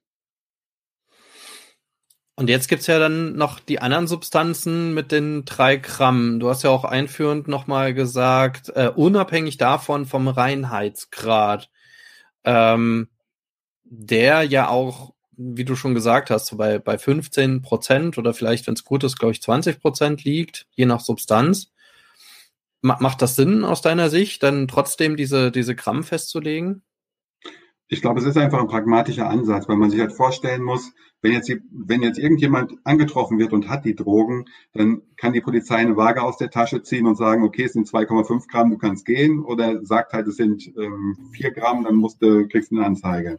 Ich glaube, das ist was, was, was einfach aus pragmatischen Gründen okay so ist. Es ist natürlich diese Zahlen orientieren sich ähm, angeblich einfach auch an dem, was quasi ein Drogenabhängiger, der in der Regel eine höhere ähm, eine Toleranzentwicklung hinter sich hat und eine höhere Menge braucht, was der so am Tag oder für zwei, drei Tage eben einfach als Konsum benötigt. Und ähm, von daher glaube ich, man kann ja auch so eine, so eine Dosis nochmal diskutieren, ob das jetzt wirklich drei Gramm sein müssen. In Portugal sind die Mengen etwas geringer. Da sind in der Regel ähm, eher 1,5 Gramm, bei manchen Drogen 2 Gramm. Ich glaube, dass darauf kommt es mir jetzt zumindest persönlich nicht wirklich an, sondern es ist nur wichtig, dass man eine Grenze festlegt. Und ich glaube, dass gerade Heroinabhängige, an denen muss man sich vielleicht auch orientieren, da ist drei Gramm schon ein Maß, ähm, was glaube ich ganz, ganz okay ist. Und wichtig ist ja, es ist gar keine Freigabe damit verbunden oder jetzt auch der, der, der Verkauf ist ja nicht damit äh, legalisiert, sondern es ist jetzt der, der Eigen, also die Eigenkonsummenge sozusagen, ne, von weiterhin illegalen Substanzen. Und äh, daran gehängt war noch mal dein Ansatz, das weniger über Strafrecht dann zu lösen, selbst wenn dann diese Menge überschritten wird, sondern eher ordnungspolitisch zu, ähm, zu agieren und vor allem auch auf, ähm, ja, auf die Suchtberatung oder das Suchthilfesystem dann auch zu verweisen. Ähm, meinst du, meinst du, das macht Sinn? Also im Moment ist es ja teilweise so, ne, also dass man auf jeden Fall bestraft, was natürlich am Ende auch im, im Zweifelsfall auch in die in die Akte kommt, in die die eigene äh, Strafakte äh, und aber zusätzlich irgendwie noch sowas sagt, das kennt man irgendwie, du musst so und so viel Beratungsgespräche haben oder musst das und das und das machen. Ähm, aber jetzt dein Ant also ich denke, das macht mhm. Sinn natürlich, sonst hätte es nicht reingeschrieben, aber warum macht das Sinn, vor allem eher ordnungspolitisch dann an der Stelle mehr zu agieren? Also es entlastet halt eben einfach die Drogenkonsumenten, die werden nicht mehr ähm, strafrechtlich erfasst mit Fingerabdrücken und diesem ganzen, ähm, was damit dranhängt. Es ist auch so, dass, ähm, dass es einfach schon gute Modelle gibt. Zum Beispiel gibt es ein, ein Programm für erstauffällige jugendliche Drogenkonsumenten, die mit Drogen erwischt werden. Die Abkürzung ist FRED. Und ja. ähm, da ist es so, dass die von der, wenn die von der Polizei erwischt werden, eben verpflichtet werden zu sechs Terminen einer Suchttherapie. Ähm, und im Endeffekt ist es so, dass man könnte jetzt ja meinen, wenn die erwischt werden und eigentlich Cannabis gerne konsumieren und gehen dann müssen dann in so eine Zwangstherapie, dass die sowieso nichts bewirkt. Aber das ist eben nicht so, sondern alle Beteiligten ähm, sagen dazu, dass das dass der Anteil von denen, die, die da was mitnehmen, doch sehr hoch ist. Und es ist jetzt nicht immer so, dass die natürlich danach keine Drogen mehr konsumieren. Aber es ist völlig klar, dass sie doch im professionellen Umfeld ähm, einfach deutlich mehr Informationen bekommen über die Risiken, dass sie quasi aufgeklärt werden oder fragen können, bin ich jetzt schon abhängig oder nicht? Ähm, die können, gehen die Suchtkriterien durch, es wird reflektiert, sie bekommen einfach Hinweise, auch vielleicht, wie, wie die Entwicklung bei anderen war, wie vielleicht auch andere damit umgehen, wie sie schaffen, weniger zu konsumieren oder nicht mehr in kritischen Situationen zu konsumieren. Und eigentlich hat man mit diesem, mit so einem Modell auch in Deutschland schon ganz gute Erfahrungen gemacht. Und deswegen glaube ich, ist es was, ähm, was ich würde es mal als ersten Schritt bezeichnen. Ähm, ich glaube, so wie ich das jetzt auch dargestellt habe, bedeutet das eben einfach gar nicht so einen riesengroßen Unterschied für, für die Außen- oder für die allgemeine Bevölkerung. Ich glaube, es ist wichtig, die, die Bevölkerung, die will, glaube ich, nicht, dass Drogen frei verfügbar sind und überall verfügbar sind. Eltern haben in der Regel Angst um ihre Kinder. Das ist eine der größten Sorgen, dass mein Kind drogenabhängig werden könnte. Und deswegen glaube ich, ist es halt gut, ähm, dass man diese Ängste der Bevölkerung ernst nimmt und nicht sagt, man macht nichts, sondern man tut schon was, aber man bestraft eben nicht. Eltern wollen ja auch nicht, dass ihr Kind ins Gefängnis kommt, wenn es Cannabis konsumiert. Die wollen, dass es vielleicht aufhört oder seinen Weg gehen kann, dass der Konsum wenigstens so gering ist, dass derjenige weiter seine Ausbildung machen kann, seinen Beruf nachgehen kann und eben einfach immer noch ein normales Leben führen kann. Und das ist, glaube ich, was, das kann man mit so einem Modell schon erreichen. Es ist dann eben klar, dass es unerwünscht ist. Es ist aber auch klar, dass eben einfach ähm, nicht mehr ähm, eine Gefängnisstrafe droht. Und ich glaube, das reicht letztendlich aus, um gesellschaftlich klarzumachen, wie es denn aussehen soll. Hm. Ja, also denke denk ich absolut auch. Ähm, ich frage mich dann halt, was der nächste Schritt ist, aber ich denke auf jeden Fall, äh, was, was ein großes Problem ist, und das sehen wir auch in, in unseren Angeboten immer wieder, also so ein bisschen bis hin zu den Kliniken. Wir, wir haben äh, dann dort äh, PatientInnen äh, und äh, Klientinnen, die eigentlich durchgehend so auch eine Strafkarriere, eine justizielle Vorbelastung haben. Und wenn man dann das Ziel am Ende nochmal in den Blick nimmt, äh, jemand soll in den Arbeitsmarkt integriert werden, und dann ist da schon eine Riesenhürde mit verbunden. Ne? Also wenn ich so ein Strafregister erstmal habe und dann möglicherweise dann noch Berufe ergreifen möchte, die ja im, im Jugendhilfebereich oder sonst wo, die das dann fordern, bis hin zu ja Bereichen, die ein gewisses Sicherheits, eine Sicherheitsabfrage haben, äh, dann schränkt das natürlich schon die berufliche Bewegungsfreiheit an der Stelle ja auch ein. Ja, und nichtsdestotrotz, ne, dann dieses, äh, das glaube ich, gehst du auch in deiner Stellungnahme drauf, drauf ein, äh, diese, diese Frage rund um äh, ja die, die, die Haftbedingungen oder die, die, die Bedingungen während der Haft, wo äh, auch die wenigsten die wenigsten Justizvoll die wenigsten Justizvollzugsanstalten, so jetzt habe ich äh, auch eine Opiatsubstitution anbieten. Ja, und man dann dort, ja, also ja vor Ort dann weiterhin in seiner in seiner Sucht eigentlich auch mit bestärkt wird. Also es ist ja kein kein Ausweg. Also das Straf oder das Strafrecht oder die justiziellen Maßnahmen bieten einfach keinen Ausweg. Das muss man immer wieder, glaube ich, sagen. Genau, und da, ich finde ja auch immer, dass es, also auch für mich ist es einfach immer noch nicht nachvollziehbar, warum in Gefängnissen immer noch Drogen verfügbar sind. Ich glaube, das ist mhm. einfach ein Paradox, dass das, also ich finde, das macht es nochmal ganz klar deutlich, dass man eben so viel Strafe und so viel Kontrolle einführen kann, wie man will. Man wird eben einfach nicht verhindern können, dass Menschen, die Drogen konsumieren wollen, Drogen konsumieren. Und deswegen glaube ich, ist es schon klar, dass der Weg ein anderer sein muss. Und in den Gefängnissen ist es, glaube ich, einfach so lange, wie das so ist. Ähm, und das finde ich sehr alarmierend. Die neueren Studien zeigen, dass zum Beispiel die Übertragung von Hepatitis C oder von ähm, HIV, also dem Virus des AIDS verursacht, einfach in, in äh, gerade eben einfach unter Drogenabhängigen in Haftanstalten besonders groß ist, weil die haben keine Möglichkeit, an saubere Spritzen zu kommen. Und ähm, die nehmen natürlich die Drogen trotzdem. Und das ist einfach was, das trifft dann natürlich auch das Gesundheitssystem danach. Das ist einfach was, was wirklich nicht gewollt ist. Und man weiß total gut, in Studien untersucht, dass wenn diese Personen eben in, notfalls im Gefängnis eben Drogenkonsumräume hätten, dann könnten die eben unter hygienischen Bedingungen konsumieren und dann wäre das Problem eben auch schon ein Stückchen weit abgemildert. Dann gehen wir doch gleich mal zu dem Punkt über. Ähm, was, was hat denn diese, die, der Antrag nochmal genau gefordert, beziehungsweise, also es gibt ja schon Drogenkonsumräume in, vor allem im großstädtischen Bereich. Ähm, wir hatten ja auch mal eine Folge, wo wir den Drogenkonsumraum in Saarbrücken besucht haben. Äh, ist ja auch eine Einrichtung, die mit, mit unserem, mit unserem Träger ja auch so ein bisschen verbunden ist.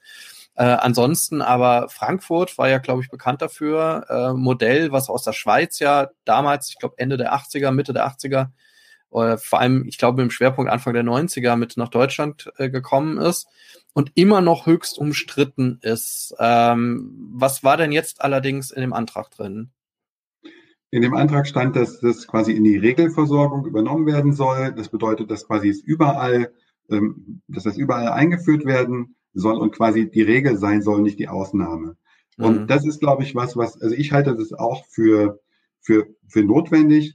Das ist auch, ähm, ich selber habe meinen Drogenkonsum in Frankfurt angeschaut vor ungefähr drei Jahren und ich glaube, von der konservativen Seite, die befürchtet ja immer, dass dann irgendwelche Jugendlichen dahin gehen und das quasi den Drogenkonsum fördert, so nach dem Motto, die Eltern haben es verboten, dann gehe ich halt dahin. Und ich glaube, da kann ich nur jedem empfehlen, sich das einmal anzugucken, weil es einfach, ähm, also es ist, glaube ich, klar, dass junge Erwachsene und Jugendliche, die wollen ja eigentlich Drogen konsumieren, wo nebenher Musik läuft, sie im schummrigen Licht irgendwo gemütlich rumhängen können und miteinander reden können. Und wenn man mal in so einen Drogenkonsumraum geht, dann ist das einfach mit Neonröhren, ähm, mit ge ein gekachelter Raum, mit Aluminiumtischen, alles steril, alles sauber. Und die, die Personen, die man da antrifft, das sind schwerstabhängige Heroinabhängige, die in der Regel in einem irgendwie verwahrlosten Zustand sind, weitestgehend und ähm, einfach, also das ist eine Atmosphäre, die, die auch so ein bisschen, die, die hat irgendwie was Aggressives, weil diese Personen natürlich, die da reinkommen, die sind erstmal ein bisschen entzügig schon von den Drogen und suchen dann wirklich ganz schnell und verzweifelt irgendwo ähm, noch eine Vene, in der sie das Heroin spritzen können. Und das ist also, ich glaube, das Risiko, dass da jemand freiwillig hingeht, um, um Drogen zu konsumieren, ist, glaube ich, einfach extrem gering. Und mhm. ähm, auf der anderen Seite steht, dass wissenschaftlich sehr gut nachgewiesen ist, dass das eine ganze Reihe von positiven Effekten hat, auch auf das direkte Umfeld. Es keine Spritzen mehr rumliegen, dass also die Bevölkerung auch ähm, quasi nicht mehr wie in Frankfurt daneben über irgendwelche ähm, fast bewusstlosen Drogenabhängigen steigen muss, die auf dem Bürgersteig liegen, sondern es ist klar, die sind dann in, sind unter medizinischer Be Bewachung es, es stirbt da doch keiner. Da gibt es Mitarbeiter, die, die sich gut damit auskennen. Wenn jemand ähm, sich quasi in die Bewusstlosigkeit gespritzt hat mit Heroin, dann rufen die einen Krankenwagen. Dann wird derjenige medizinisch versorgt. Die haben Notfallmedikamente da. Ähm, und das ist einfach, glaube ich, insgesamt ähm, in meinen Augen völlig klar. Das ist eine, eine kleine Gruppe, die man damit rettet, die wirklich schwerst krank sind. Und ähm, ich kann eigentlich nicht nachvollziehen, warum gerade weil es eben auch wissenschaftlich so klar gestützt ist, dass das positive Effekte hat, warum man das nicht machen sollte. Ich glaube, also so, was ich gerade so, so merke, also ich, mein Büro war ja jetzt auch 15 Jahre neben einem, äh, wir haben jetzt hier in Ravensburg keinen Konsumraum, aber man kann Spritzen tauschen. Und ich glaube, was die Leute so im, im Kopf haben, A, ist, dass jeder, jeder jugendliche 15-Jährige Bock drauf hat, in so einem Raum zu konsumieren. Also, dass das so ist Drogenkonsum. Und aber auch so, ich glaube auch von dieser ganzen Szenerie. Also, wenn ich jetzt höre, ein Drogenkonsumraum, so wie du das jetzt gerade beschreibst, und da sehe ich jetzt gerade irgendwie so eine oberbayerische Mutti, die sagt, meine Güte, ich will nicht mal den Raum haben. Also geschweige denn die Leute, ich will nicht mal den Raum in meiner Stadt haben. Also ich glaube selbst das, also so, man stellt sich das ein bisschen komisch vor. Also das ist ja einfach nur ein Raum in einem Haus und, und es ist kein Schaufenster und keine Einkaufspassage. Ähm, und auch, auch kein Tippi, wo da irgendein Guru sitzt mit, mit einer Wasserpfeife. Also ich finde dieser, dieser Begriff, so wie du es gesagt hast, es ist einfach kalt ähm, oder aggressiv oder gefliest. Ähm, also da muss man sich mal vorstellen, will ich so mein Feierabendbier trinken? Also in, in der Metzgerei Vorhalle quasi. Also, so, ja, so sieht's ja echt mhm. manchmal aus. Ich finde auch genauso sieht das aus. Das kann man einfach, also ich glaube, das, das ist wirklich eher Unwissen, warum das ähm, überhaupt quasi, warum das nicht selbstverständlich ist, dass es überall ähm, solche Konsumräume gibt, wo es eben Drogenabhängige gibt, die intravenös konsumieren. Ja, also ich kann nur nochmal an, an, an die, die ZuhörerInnen und ZuschauerInnen jetzt nochmal appellieren, hört, hört da gerne unsere Folgen rein. Wir haben nämlich tatsächlich im äh, letzten Jahr schon unter Corona-Bedingungen äh, den äh, Drogen, äh, das Drogenhilfezentrum Saarbrücken besucht und sind da durch ja alles durchgelaufen, inklusive Drogen, den Drogenkonsumraum. Also haben den jetzt in unserer Podcast-Folge so ein bisschen beschrieben. Äh, zwei kleine Trailer sind, glaube ich, auch entstanden. Die sind, glaube ich, auf Facebook zu sehen, also wo der Spritzentausch. Und äh, am Ende sind wir auch noch zu dem ähm, Projekt Trottoir, Trottoir gegangen, äh, das vor allem für Beschaffungsprostituierte da ist. Also gerne da nochmal ein Hörtipp. Ähm, ja, also ich glaube, da könnten wir jetzt auch ewig lange drüber diskutieren. Ich persönlich halte es auch mega sinnvoll. Ähm, ich bin dort äh, ja in Saarbrücken in Drogenkonsumraum äh, sozialisiert worden für die Suchthilfe über ein Praktikum und äh, seitdem auch immer losgekommen.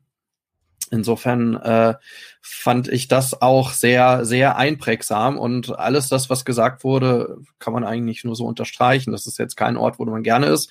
Und im Zweifel äh, steht dann sogar noch ein Sozialpädagoge, Sozialpädagoge neben einem und will einem ein Gespräch aufdrücken. Äh, das ist dann, das kriegt man auch noch mit on the top ähm, dazu. Also äh, es ist ein, eine Maßnahme der Akzeptanzorientierung und vor allem der, der niedrigschwelligen, der niedrigschwelligen Suchthilfe um und der Überlebenshilfe, das muss man auch immer wieder sagen. Hier geht es ums Überleben, also dass die Menschen überleben und nicht, nicht noch weiter verwahrlosen. Also niedrigschwellige gesundheitliche Hilfe. Und ich frage mich auch, wieso das politisch so schwierig ist, äh, das in der Breite auch anzubieten, weil indem ich ja nur bestimmte Hotspots bilde, äh, in denen, äh, vor allem in den Großstädten, zieht es dann natürlich auch irgendwann auch eine gewisse Szene nun mal an.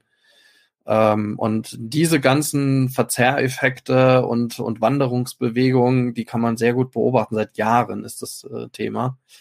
Und ähm, gerade in Rheinland-Pfalz haben wir ja auch keine Drogenkonsumräume. Vielleicht entwickelt sich da irgendwie was, aber äh, ich habe noch äh, den, den, ich weiß noch in meiner in einer, meiner politischen Jugendaktivität haben wir das mal versucht auch zu diskutieren und übrigens auch damals mit der so Sozialministerin Malu Dreyer.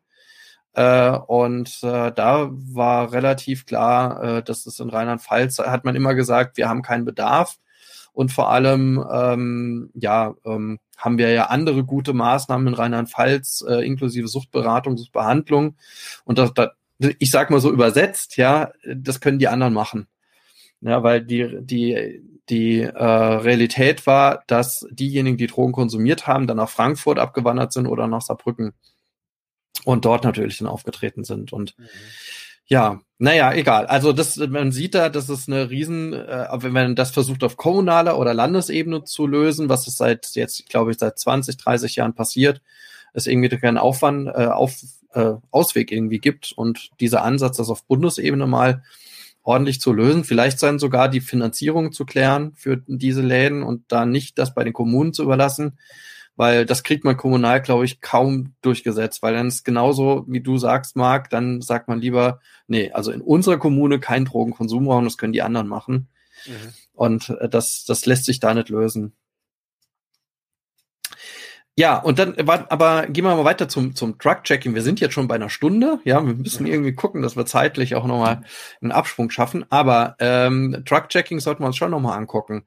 Vielleicht, dass du ganz kurz da nochmal reingehst, Derek. Ähm, Truck-Checking heißt ja, so wie ich es immer verstanden habe, also dort, wo ja Drogen konsumiert werden, an öffentlichen Orten, kann man ja sagen, also sei es auf Festivals, äh, in Diskotheken etc., vor allem in Partyszenen, ne, ich glaube, da ist der Schwerpunkt, äh, dass man dort, wenn dort irgendwie mit Drogen gehandelt wird, mit ja vor allem Amphetaminen etc., wo man nicht genau weiß, was genau in dieser Pille drin ist, dass man dort hingehen kann zu diesem Stand oder diesem Angebot, die das checken, anschauen und dann einem genau sagen, okay, nee, die Pille solltest du lieber nicht nehmen oder ja, okay, das und das und das und das drin, so dass es eher dafür sorgt, halt einfach Sicherheit zu haben. Ne, da würdest du mitgehen. Und was war jetzt aber in dem Antrag nochmal konkret drin? Genau, in dem Antrag steht letztendlich drin, dass man das in Deutschland erlauben sollte. Im Moment ist es so, dass es eine rechtlich unsichere Situation ist für diejenigen, die Drug-Checking anbieten, weil sie natürlich dann, wenn sie eine geringe Menge Drogen annehmen, um die zu analysieren, dann besitzen sie die kurzzeitig und damit machen sie sich quasi ähm, strafbar, auch eben einfach Verstoß gegen das Betäubungsmittelgesetz, also sind gleich im Strafrecht. Deswegen muss man Gesetze ändern, damit man das ermöglichen kann. Und das wäre einfach was, was ich auch sehr deutlich empfehlen würde. Ähm, das ist also quasi Teil des Antrages, das ähm, rechtlich so sicher zu machen, dass es flächendeckend möglich ist. Und ich glaube, die, die besondere Notwendigkeit, die entsteht eben, weil es diese neuen psychoaktiven Substanzen gibt, also Abwandlung von Amphetaminen und verschiedene Cannab synthetische Cannabinoide, die natürlich ein findiger Drogendealer ähm, sehr billig übers Internet kaufen kann und dann so tun kann, als wäre es Amphetamin, so tun kann, als wäre es also quasi, man kann quasi ähm, eine, eine wenig potente oder eine, eine Cannabis-Sorte sich besorgen, die wenig THC enthält oder selber anbauen oder einfach irgendwo auf einem Feld Industriehanf ernten und sprüht dann synthetische Cannabinoide drauf. Ähm, damit kann man unglaublich viel Gewinn machen und ähm, der Konsument merkt es eventuell gar nicht. Das Tragische daran ist, dass man zum Beispiel weiß, dass durch Cannabis eigentlich so gut wie niemand stirbt, ähm, dass es also keine Todesfälle gibt durch Cannabis, aber durch synthetische Cannabinoide gibt es halt Droges, äh, Todesfälle. So ähnlich ist es eben einfach auch mit den Amphetaminen und eben einfach den neuen psychoaktiven Substanzen, die in die Richtung gehen. Es ist einfach völlig unkalkulierbar. Und um dieses Risiko zu minimieren, ähm, würde Drug-Checking halt funktionieren. Und ich kann auch da empfehlen, auf der, es gibt ja quasi die Europäische Beobachtungsstelle für Drogen, die hat dazu auch wieder so ein paar Fakten zusammengestellt und die Pro- und Kontra-Argumente zusammengestellt sehr ausgewogen eigentlich und sich das anzuschauen lohnt sich, ähm, weil da auch ganz klar die, die Vorteile beschrieben werden und eben aber auch die Nachteile oder die Risiken oder was noch mit da dranhängen kann. In der Summe kommt aber auch die Europäische Beobachtungsstelle dazu, dass es vor allen Dingen Vorteile hat, sowas zu, zu machen. Und der, der, das Ding ist ja eigentlich, das Drug-Checking, ich glaube, in Deutschland noch illegal ist, weil man ja. irgendwie die Droge bekommt, also dass es quasi so eine Art Handel irgendwie auch darstellt und natürlich, wenn man von konservativer Seite argumentiert und sagt, es äh, verhindert quasi dieses Abschreckpotenzial oder das, was irgendwie Drogen haben sollten. Ja, wenn ich denn nicht weiß, was drin ist, sollte ich es am liebsten gar nicht nehmen. Aber es ist, glaube ich, ist, glaube ich, nicht legal in Deutschland. Richtig, genau. Und dieser Antrag von den Linken zielt eben darauf, das zu legalisieren. Und genau das ist der Punkt. Also es ist so, dass die, die konservative Seite argumentiert, ähm, dass das den, den Konsumenten in der trügerischen Sicherheit wiegen würde, ähm, dass, dass das quasi nicht schädlich wäre. Ähm, ich finde aber dieses Argument ist halt eben einfach so ein bisschen daneben, weil einfach schon klar ist, dass ähm, Drogenkonsumenten konsumieren ja eben, also es geht ja vor allen Dingen um Substanzen wie Amphetamine und Ecstasy und da weiß man einfach, ähm, dass es sehr dosisabhängig ist, wie schädlich diese Substanzen sind. Und von daher ist es schon eine sehr wichtige Information, welche Substanz ist es denn jetzt und wie ist die Dosis, die eben einfach ähm, relativ wenig ähm, an, an Schäden verursacht. Ja, ja, man muss sagen, äh, genau, wir haben einen Kommentar, den würde ich jetzt gleich mal eingehen. Ich hätte jetzt noch eine Aussage dazu, also vielleicht so abschließend. Äh, ähm, ähm, ja, weil du angesprochen hast, neue psychoaktive Substanzen sind ja auch eigentlich räumen den Markt immer mehr auf, auch wenn wenn wenn äh, wenn man die Zahlen anschaut, es immer mal so einen Anstieg gab und dann wieder abnimmt oder wie auch immer, aber gerade in unserem Projekt Handle kriegen wir das schon mit, dass sie je nach Land unterschiedlich verteilt sind. Und du hast ja richtig gesagt, ne, das sind halt Substanzen, die äh, in, äh, im flüssigen Zustand irgendwo aufgesprüht werden können, eingebaut werden können und man auch in Richtung Research Chemicals, alles, was da irgendwie mit dem NPS, äh, mit dem NBS, NPS-Begriff irgendwie verbunden ist, irgendwie natürlich in der Partyszene findet und dadurch durch Truck-Checking natürlich dieses massive Risiko auch äh, gesenkt werden kann. Also man hilft Menschen direkt ne, dadurch, dass sie, dass sie keine Notfälle produzieren und am Ende vielleicht auch genau besser mit ihrem Konsum umgehen können. Okay, ich sehe Nicken und äh, da habe ich wohl nichts falsch gesagt. ja, also ma, ma, ja, Marc, äh, ja genau. Jetzt hatten wir einen äh, kurzen Kommentar ähm, von Hamburg, das Drop-In, genau am Hauptbahnhof. Wer in Hamburg mal war, äh, sieht das natürlich direkt. Wenn man Hauptbahnhof ist, sieht man sehr viele, ja, ich glaube, so Schwerstabhängige. Und im Sommer, das habe ich jetzt auch schon gesehen, liegen die dort irgendwie auch rum, natürlich auf den verschiedenen Grünanlagen. Sehr viele Hoffnungslosen. Jetzt weiß ich gar nicht, Drop-In hat, glaube ich, auch einen Konsumraum. Das weiß ich gar nicht. Ja, vielleicht kann, kann er noch mal was schreiben. Also Derek, vielleicht sagst du auch so, so ja, das Phänomen, das kennen, glaube ich, viele. Aber jetzt weiß ich nicht genau, ob mit dem Kommentar verbunden ist, ob, da, ob er das gut findet oder schlecht findet oder da irgendwie sich was anderes wünschen würde. Aber ja, das ist natürlich. Ich, ich glaube, ich glaube ihm, also als der Kommentar ähm, kam, ging es gerade um die um die ähm, Konsumräume zum einen. Ähm, A, dass es natürlich dann drin stattfindet, also so verstehe ich auf jeden Fall. Ähm, und natürlich auch draußen, also so, äh, wenn kein Drug-Checking, also man könnte das jetzt auf beides, ne, ähm, liegen die draußen rum und wissen nicht, was sie konsumieren. Mhm. Ja, ja. Gut, also versuchen wir mal sofern eine kleine Zusammenfassung. Also ähm, ähm, Eigengebrauch, äh, Menge top. Also erstmal ein guter Ansatz von drei Gramm, können wir so zusammenfassen. Aber eher in ordnungspolitische Maßnahmen mit ordnungspolitischen Maßnahmen beziehungsweise äh, Hilfeangeboten verbinden. Ähm, dann äh, Cannabis-Eigenanbau, auch eine gute Idee, um hier auch ähm, ja, um auch in eine, eine akzeptierende Drogenpolitik auch irgendwie einzusteigen oder auch äh, vor allem dem dem ja unter Public Health Gesichtspunkten in dem Cannabiskonsum auch zu begegnen und auch Cannabis irgendwie auch auch ja in, in einer Form konsumieren zu können, die die auch ähm, ja jetzt, jetzt sage ich nicht gesund, aber die die äh, die angemessen ist.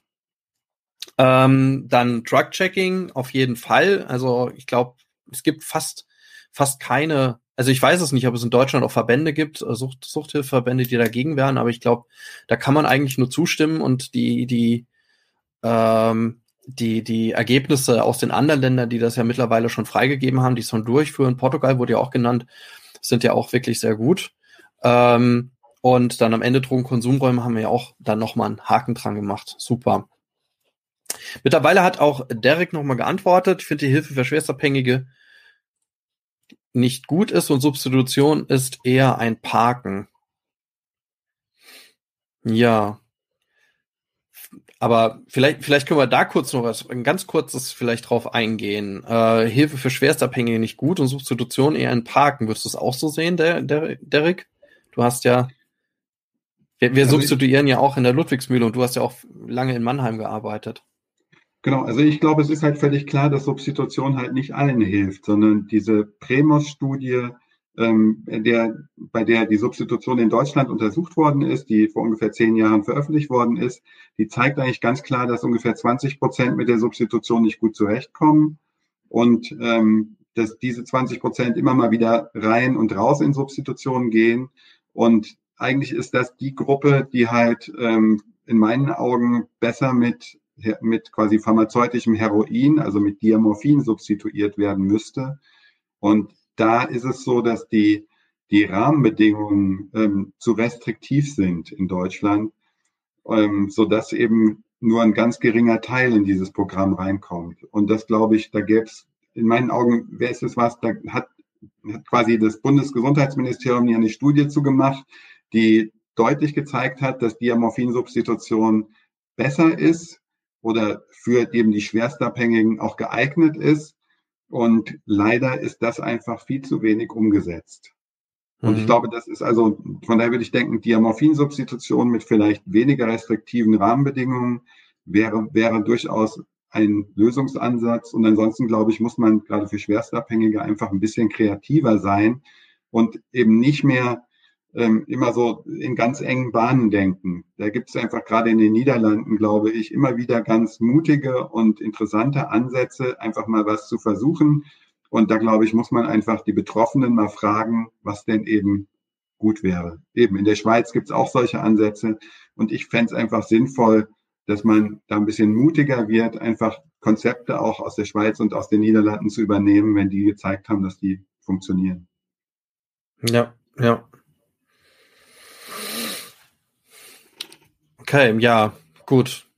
Ähm, das nächste Ding an Substitution ist natürlich, dass es im Moment immer weniger Angebote gibt und immer wieder immer weniger ähm, Ärztinnen, Ärzte, die das auch anbieten und äh, da auch die Generation, die das ja mal angefangen hat, so in den 90ern, äh, langsam den Dienst quittiert, aus, auch aus Altersgründen und wenig nachkommt. Und das ist deutschlandweit so, ist ein großes Problem ähm, was natürlich sich dann direkt darauf auswirkt, äh, auf die Behandlungsqualität. Ne? Also das heißt, ich habe ja gar keine Wahl, zu, zu welchem Arzt gehe ich denn oder äh, was hilft mir oder welcher Behandlungsansatz hilft mir, sondern ich muss das nehmen, was irgendwie vor der Haustür ist.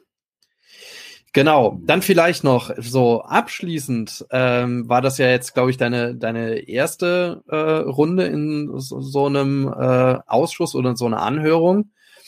Ähm, wie würdest du sagen, wie ist das so gelaufen? Ähm, wie, wie war da deine Erfahrung? Ähm, also es ist quasi ein, ein, eine Art und Weise, die ähm, nicht so richtig zielführend war in meinen Augen, wenn ich ehrlich bin. Es ist so, dass die Parteien dürfen halt Sachverständige benennen. Und ähm, es ist dann so, dass der Ablauf der ist, dass die Parteien nacheinander einen Vertreter haben, der an, an die eine Frage an einen Sachverständigen stellen darf. Der Sachverständige hat drei Minuten Zeit, diese Frage zu beantworten. Und ähm, es ist also das, also die, die Antworten, die sind jetzt einfach von dem, ähm, von der Reflektiertheit oder von, von dem, was sie ähm, ja auch einfach an, an quasi wissenschaftlichen oder auch am Sachverstand hinten dran stehen haben, sehr unterschiedlich. Es ist also so, dass dabei aufgefallen ist, dass gerade jetzt von den eher konservativen Politikern eigentlich kaum Begründungen kamen, sondern die stellen sich dann hin und sagen, so Sachen wie Abstinenz ist eben die einzige Lösung oder es ist völlig klar, dass Drogen so schädlich sind, dass man die nie im Ansatz auch nur freigeben kann. Und da ist jetzt keine Begründung dabei gewesen und das Ganze ist, ist sehr verkürzt. Von daher war das jetzt einfach eine ja, also ich glaube, es ist, es, so funktioniert natürlich auch politischer Schlagabtausch, aber ähm, schöner wäre es natürlich, wenn man sich eher auf einem ähm, auf ein bisschen höherem Niveau vielleicht unterhalten könnte, wo dann eben auch nicht nur die eigene Meinung zählt, sondern darüber hinaus auch das, was man an wissenschaftlichen Erkenntnissen hat, was man an Erfahrungen aus anderen Ländern hat. Und ähm, vielleicht noch eine Diskussion aufkommt, weil das war da natürlich jetzt auch nicht möglich, sondern es ging eher darum, so ein bisschen plakativ darzustellen, was denn eben die eine politische Seite und die andere politische Seite so meint. Ich meine, man, man kann es ja mal, mal deutlich erfassen. Also so habe ich das äh, auch erlebt. Wir hatten jetzt ähm, Anfang des Jahres so eine andere Anhörung. Da war jetzt ich zwar nicht drin, aber es gab in Rheinland-Pfalz so eine Anhörung zur äh, zur Glücksspielsucht und äh, da war es auch klar, wer hat wen eingeladen und wer bekommt die Fragen zugeteilt. Das ist, äh, glaube ich, in allen politischen Feldern so. Und wenn man sich irgendwie auch so als unbedarft von außen da rein begibt und denkt, na ja, hier wird irgendwie auch Politik mit auf wissenschaftlicher Basis gemacht. Und dann merkt man sehr schnell, äh, dass äh, auch diese Einladung an Sachverständige äh, sehr politisch sein können, vor allem von denjenigen, die gegen diesen Antrag sind oder aus welchen Gründen den Antrag ablehnen. Und äh, ich finde das sehr schön. Also Marc hat ja ganz am Anfang auch mal eingeblendet die Seite, wo man das alles findet. Da kann man eigentlich sehr schön nachlesen, wer welche Stellungnahme abgegeben hat. Ähm, auf werden wir auch noch mal verlinken in der äh, in den Show Notes. Ähm, und äh, dazu hat ja auch dann auch der Bundestag oder die Redaktion dort geschrieben, Experten, Experten werben für neue Strategien in der Anti-Drogenpolitik. Ja gut, wenn man Drogenpolitik jetzt gesagt hätte, wäre es, glaube ich, irgendwie nicht politisch korrekt gewesen. Ich weiß es nicht, ob dem den Begriff habe ich noch nie gehört. Aber ähm, ja, also man kann ja sagen, einheilig, also alle die, diese, genau diese Stellungnahmen, wenn, wenn ihr die mal anguckt, da findet ihr auch die von Derek Herrmann. Ähm, und äh, dann äh, sieht man eigentlich schon recht durch, ähm, wer ja, wo, woher der, der wissenschaftliche Ansatz dann auch ist. Und man kann sich ja eine dann mal rausgreifen und das ist wahrscheinlich eine, die du, du auch dann gemeint hast, die von dem Herrn Uwe Wicher. Und wenn man die sich kurz anliest, die ist tatsächlich wenig, kann man ja wirklich objektiv sagen, wenig science-based, sondern ist eigentlich voller, ja, eigener Ansätze und eigener Statements, und jetzt wenig bezogen auf tatsächlichen Problembereich. Und das ist natürlich schwierig für eine Diskussion, wenn man die versucht, irgendwie auf Augenhöhe zu führen und vor allem für einen politischen Diskurs. Ähm, und wenn man dann annimmt, dass natürlich, also wenn man das Statement sieht, ganz am Ende des Artikels wird ja noch mal, wird das nochmal so als Gegenmeinung irgendwie auch eingenommen. Aber wenn die Gegenmeinung nur daraus besteht, dass es eigentlich aus der, Ideologie, aus der Ideologie her begründet ist, und das nehme ich eigentlich so in konservativen Kreisen immer wahr, das sind nur Ideologen und keine, machen keine Science-Based Politik und ähm, das ist einfach schlecht, würde ich einfach jetzt mal sagen. Das ist jetzt eine Wertung, aber ich finde das einfach äh, sehr schlecht. Einerseits natürlich für die politische Entwicklung, für eine gute Politik, die am Ende auch dem der Gesundheit der Gesamtbevölkerung auch dient äh, wenn man sich hier auf Ideologie zurückbezieht. Und da muss man einfach den schwarzen Peter ganz klar Richtung CDU, CSU zeigen und natürlich AfD, wobei Klammer auf, ich nehme AfD tatsächlich nicht als Partei wahr und ich will die auch nicht als Partei annehmen. Aber wenn man, äh, wenn man sagt, ähm, dass, dass diese, diese Kräfte, äh, inklusive einiger konservative Kräfte in der, in der SPD, verhindern, dass wir äh, eine fortschrittliche Drogenpolitik machen können, dann kann sich jeder ja im September überlegen, wo er das Kreuz setzt. So. Gut, jetzt habe ich doch länger gesprochen. Jetzt wollte ich hier, hm, jetzt hat das schon was von Abmoderation, aber ich wollte trotzdem äh, nochmal euch das Mikro überlassen, jetzt noch nicht ganz zu Ende machen oder auch euch da draußen noch die Möglichkeit geben, auch nochmal eine Frage zu stellen.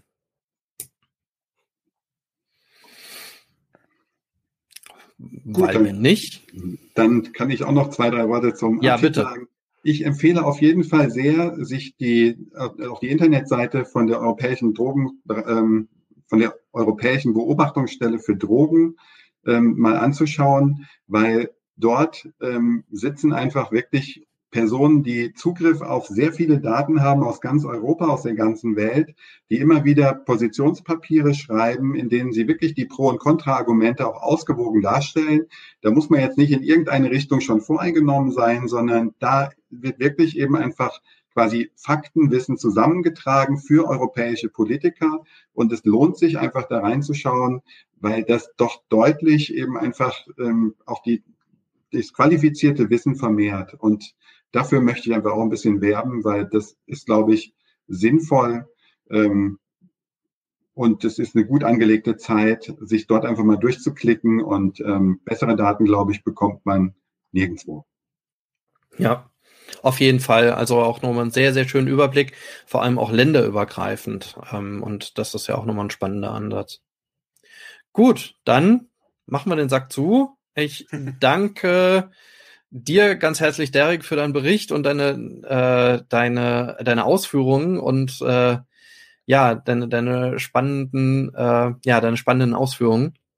Ähm, hoffentlich dann, dass wir dich bald nochmal einladen können, dass wir bald nochmal bald diskutieren können.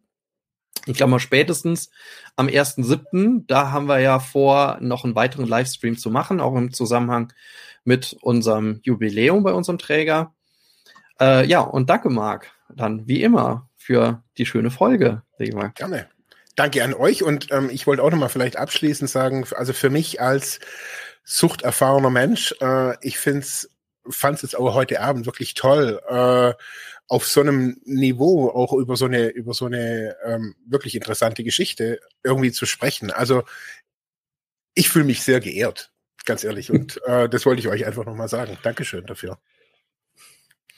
Okay, dafür nicht, Marc. Du bist, bist mit im Boot. Jeder, Ja, ja, trotz alledem. Also ich, ich finde es immer wichtig auch zu sehen. Also ähm, ich bin einfach auch, ich habe einfach einen anderen Hut auf jetzt auch. Also ich bin einfach ein suchterfahrener Mensch und sehe das aus dieser Brille und ähm, verstehe auch mittlerweile, also warum da 20 Jahre rumdiskutiert wird, wenn, wenn solche Kräfte da irgendwie wirken und da kann man noch 500 Studien machen, äh, die werden es nicht rausreißen, wenn es die Ideologie ist, die, gegen die man kämpft. Mhm. Und ich finde, es ist was, was man auch von Sucht betroffenen Menschen oder Sucht oder unter Sucht leidenden Menschen irgendwie weitergeben kann, dass, dass hier Menschen kämpfen für Legalisierung, für eine bessere Therapie, für was auch immer in diesem Bereich und es nicht nur die Politik ist, die jetzt da der Feind ist, sondern dass es ein, so sehe ich so immer wieder ein seltsam sich anmutender Aushandelprozess ist. Also, den man vielleicht Politik ja. nennt. Ja, und es lohnt sich, sich zu engagieren, ja, auch äh, ja. egal welche Erfahrung man mit einbringt. Ich glaube, Drogenpolitik ist etwas, was man gemeinschaftlich irgendwie draus macht. Ja. Gut, dann sage ich Dankeschön fürs Zuhören, fürs Zuschauen, danke für eure Kommentare und ja, hoffentlich sieht man euch, äh, hört und sieht man sich bald wieder. Bis denn. Bis denn. Tschüss. Ciao.